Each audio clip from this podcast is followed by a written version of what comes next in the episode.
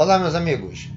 O podcast de hoje vai falar sobre qual é o conhecimento sobre estenose aórtica que o cardiologista que vai fazer a prova de título de especialista em cardiologia da SBC precisa saber para não errar a questão.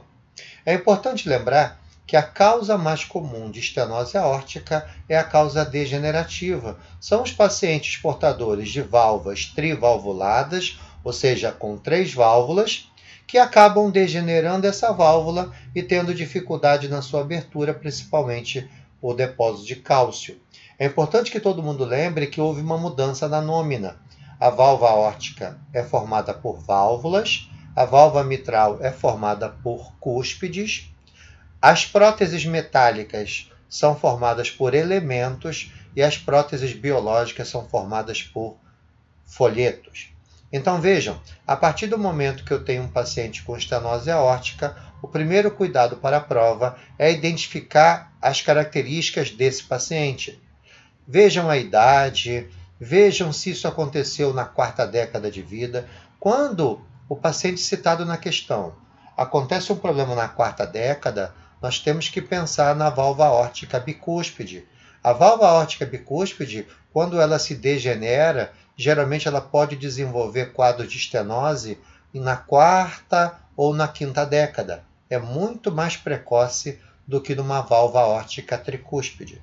E outra coisa, lembrar, na prova vai ter o quadro clínico e pode aparecer uma imagem bidimensional, geralmente o corte apical cinco câmaras ou o corte longitudinal, que são cortes que identificam muito bem a válvula aórtica, ou pode apresentar uma imagem Doppler, geralmente um Doppler contínuo, que foi utilizado para identificar se existe ou não a presença de gradientes patológicos. Lembrem que o diagnóstico da estenose aórtica através do Doppler, ela vai se basear no gradiente médio.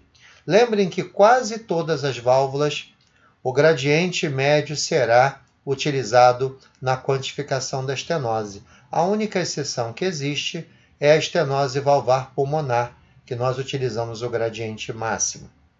Então vejam, a partir do momento que você utilizou o gradiente médio, se a tua área valvar estiver entre 20 e 30 milímetros de mercúrio, o gradiente médio, será uma estenose leve. Entre 30 e 40, uma estenose moderada. E acima de 40, uma estenose importante. Lembrando que aquele paciente que tem um gradiente médio em torno de 10 milímetros de mercúrio, nós chamamos isso de esclerose valvar aórtica, geralmente velocidades máxima do jato que não pode ultrapassar 2,5 metros por segundo. Outra coisa importante para a prova é tentar identificar quais são os valores de velocidade máxima que por si só já define complicações, ou seja, maior risco, maior morbidade e mortalidade. Anotem, é a velocidade máxima do jato acima de 5 metros por segundo. Se nós encontrarmos velocidade máxima entre 3 e 4 metros por segundo, nós precisamos de outras variáveis também para identificar o grau de, de estenose aórtica. Então vejam, na prova, atenção ao que está escrito. Muitas vezes a leitura com cuidado do que está escrito já identifica a doença. E aí olhar, é uma imagem bidimensional que mostra alteração estrutural ou é uma imagem Doppler que já pode estar me mostrando os gradientes ou até mesmo a área valvar aórtica. Lembrando que a área valvar aórtica é menor do que 1 centímetro quadrado, a estenose é grave. Entre 1 e 1,5 a estenose é moderada e acima de 1,5 a estenose é leve.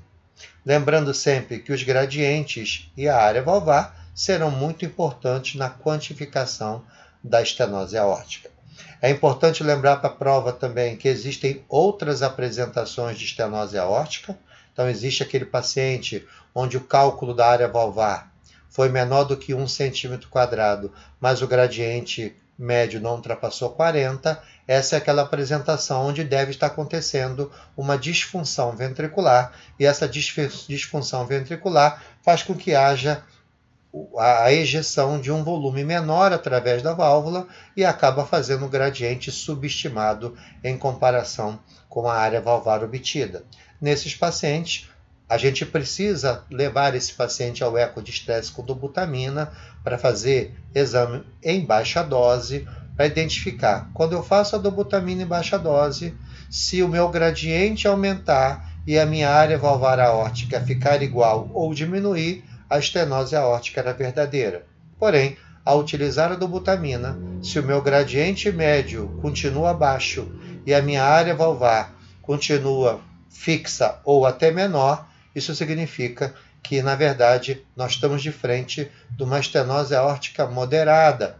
Lembrando sempre que há uma necessidade de observar se o volume sistólico ejetado se aumentou 20% em comparação ao basal, isso identifica uma condição de reserva inotrópica ok? Então, muito cuidado nas questões de estenose aórtica, leiam com muito cuidado o enunciado, observem a idade, observem os fatores de risco associados, observem detalhes que são colocados na questão que serão de grande importância na avaliação desse paciente. Cuidado com a foto que é obtida, cuidado se aparece Doppler ou imagem 2D, lembrando que o Doppler vai identificar a área valvar e os gradientes, podendo identificar o grau de estenose, e a imagem 2D identifica alterações estruturais. Ok? Um grande abraço